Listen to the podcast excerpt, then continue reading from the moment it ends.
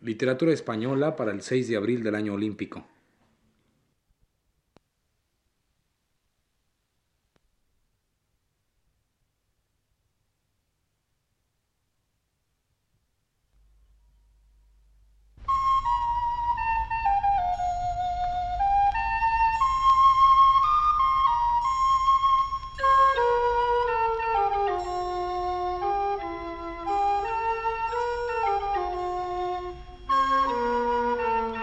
Este es el programa Literatura Española.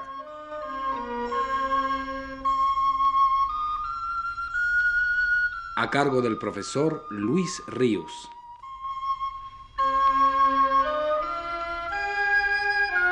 El profesor Luis Ríos nos dice.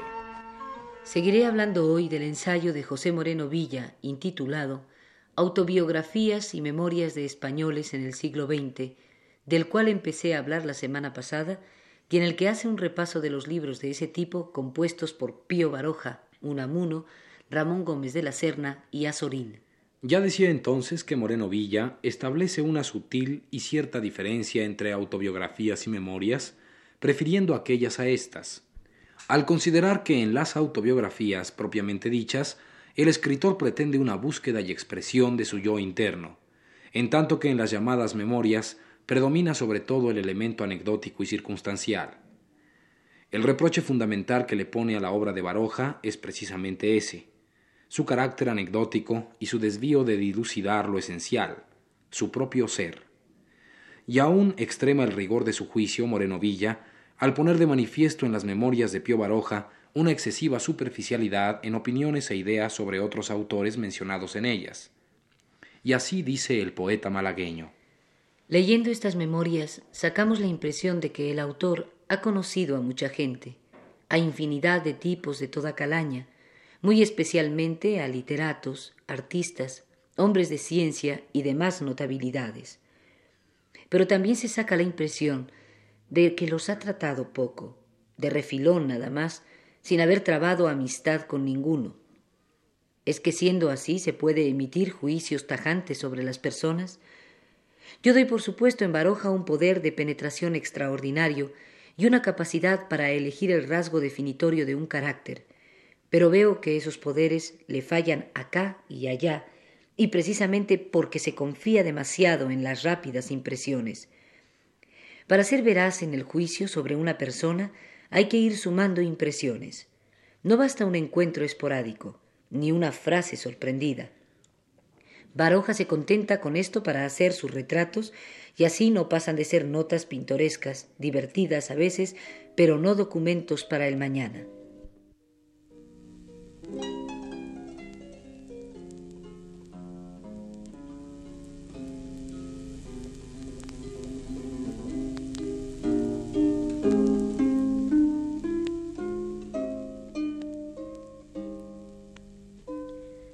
Al referirse a las memorias de Baroja, Moreno Villa toca un punto que extiende a los principales autores de la generación del 98 y a algunos inmediatamente posteriores, y que resulta interesante destacar.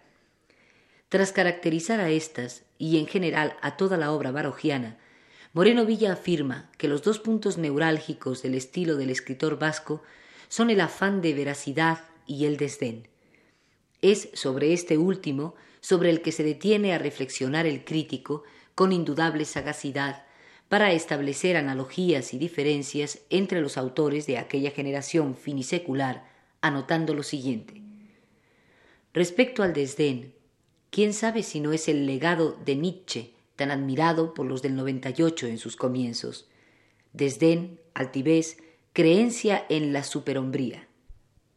Una novedad cortante que separa a los nuevos escritores de los tradicionales y que se perpetúa en las generaciones siguientes. Superhombría en Unamuno, en Baroja, en Maestu, en Ortega, con modalidades y acentos propios naturalmente, muy diferentes de la altivez de Valle Inclán, basada en valores literarios, pintorescos o extravagantes. ¿Que presumía de haber sido general en México? Bueno, para reír. ¿Que se soñaba marqués? A nadie ofendía con eso. Su altivez no tenía nada de la soberbia intelectual germánica bebida por los otros. No hace mucho leí en el prólogo escrito por Ortega al Tratado de Montería del Conde de Lleves esta frase típicamente nietzscheana.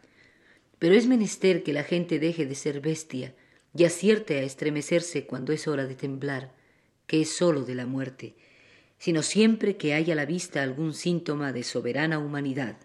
A través de esa soberana humanidad, comenta Moreno Villa, se ve al superhombre, y en el calificativo bestia toda la soberbia intelectual de quien se siente mayoral de ganadería. Ya sé que ese tono de soberbia es toda una técnica literaria, pero es una técnica que humilla al prójimo. Por esto los intelectuales de ese primer grupo fueron recibidos con hostilidad, y si se impusieron a la larga fue por otros verdaderos valores, enciclopedismo y galanura literaria en Ortega, debate moral consigo mismo en Unamuno, insatisfacción salpicada de humorismo descarnado y directo en Baroja. Es curioso notar que la inyección de superhombría produjo en Azorín y en Baroja efectos contrarios y hasta contradictorios. Azorín se convirtió en un pequeño filósofo, en un fray angélico ante la vida quieta de los pueblos, en un humilde contemplador del tiempo que pasa cargado de eternidad.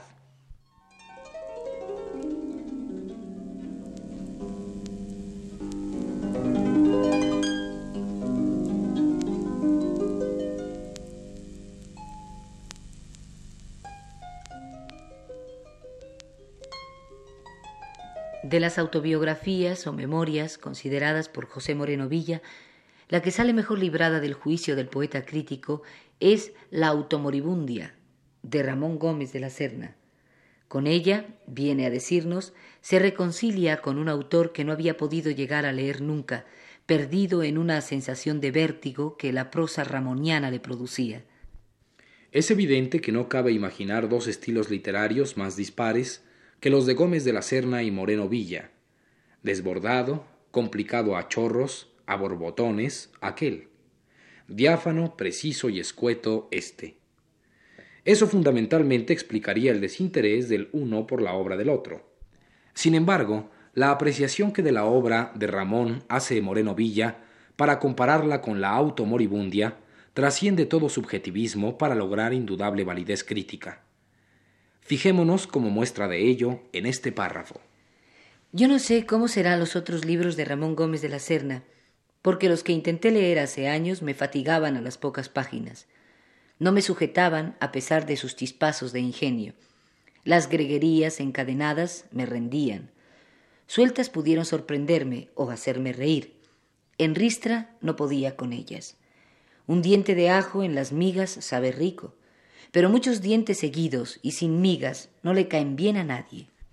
Ahora, en automoribundia, aquellos ajos se ofrecen como condimento, y las migas están a pedir de boca. La agreguería que campaba a sus anchas se somete a las frases de andar por casa. Imágenes, metáforas y paradojas se funden con las ideas de sentido recto y sentimos que la poesía y la imaginación están en el fondo o flotando sobre la realidad más diaria y a la mano. El pastel está amasado con la verdad y se ofrece al gusto público sin la petulancia de los años mozos. Admira sobre todo Moreno Villa en la autobiografía de Gómez de la Serna la técnica empleada que consiste en apresar conjuntamente lo entrevisto en sueños y la verdad palpable. Técnica, comenta Moreno Villa, que presta a la narración un indudable encanto poético técnica que permite fundir tiempos diferentes, pasado, presente y futuro, y recomponer con los datos de la experiencia los momentos imprecisos del pretérito o de la vida onírica. Tal técnica no puede ser gustada sino por paladares refinados y por cabezas resistentes a la acumulación de finas observaciones. Es una consecuencia de la agreguería, y aunque vencida en este libro, se yergue de vez en cuando y amenaza con fatigar. Es cuestión de medida. La tensión del espíritu exige treguas, frases de descanso, es decir, no tanta nota aguda y concentrada. Es lo ya dicho, meter demasiados dientes de ajos en las migas. Como ejemplo de esa técnica de apresar conjuntamente lo entrevisto en sueños y la verdad palpable, en la que a juicio de Moreno Villa se funda, y se funda también Automoribundia de Gómez de la Serna, reproduce un párrafo de la misma, alusivo, por cierto, a uno de los momentos más trágicos de la historia española contemporánea, precisamente el año de 1898. Este es el texto de Ramón.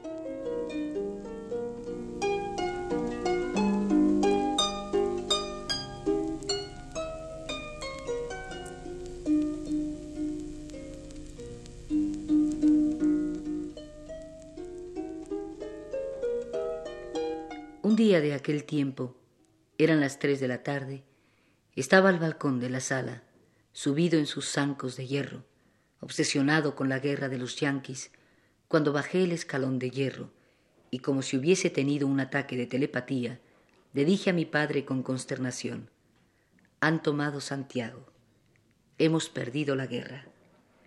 En efecto, unas horas más tarde apareció el extraordinario de El Imparcial con la noticia catastrófica final del imperio colonial de España, que por último iba a respirar sola y tranquila. Desde el ángulo de aquel balcón, como niño delirante o suicida, miré con profunda pasión la España que quedaba, mal revocada, virolosa, y me pareció como si la fila de mendigos que a la caída del sol se formaba frente al refugio de San Antonio, que estaba frente por frente de mi casa, llegase a ser una hilera interminable. En este ejemplo, anota Moreno Villa, comprobamos lo que dije antes sobre la técnica de fundir tiempos o momentos, o de acoplar la emoción infantil con el juicio del hombre maduro hecho, a lo mejor al repasar los sucesos en revistas antiguas.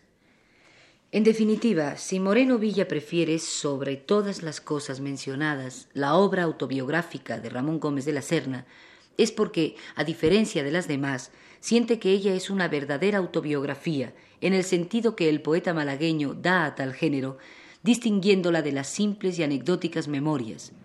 Recordemos con sus propias palabras tal diferencia esencial. Entre memorias y autobiografías hay parentesco. Mucha gente las toma como hermanas, pero acaso no lleguen a primas. En las memorias se escamotea precisamente la indagación del yo, el proceso evolutivo interno y externo del hombre, la confesión o intimidad. En las memorias, aunque se deje traslucir a veces algo de todo esto, predomina el cuento, la narración de los hechos vividos, las anécdotas y tropiezos con la gente y las cosas externas a uno. Y en efecto, esta indagación del yo es la base de la automoribundia, de ahí su principal validez. Escuchemos para terminar esta plática un párrafo que sirva de ejemplo a tal afirmación. Podría ser otro cualquiera, pero escojamos este.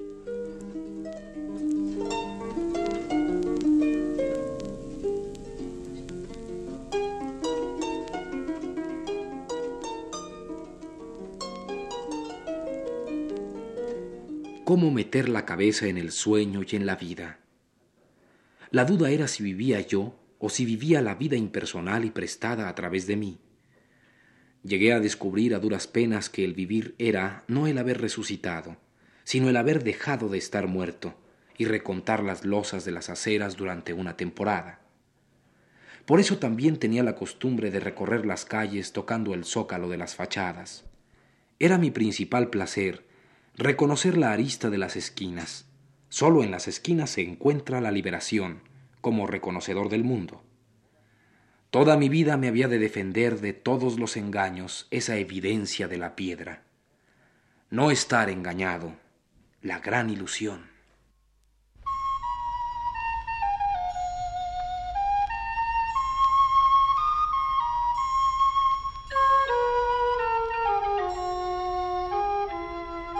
Este fue el programa Literatura Española.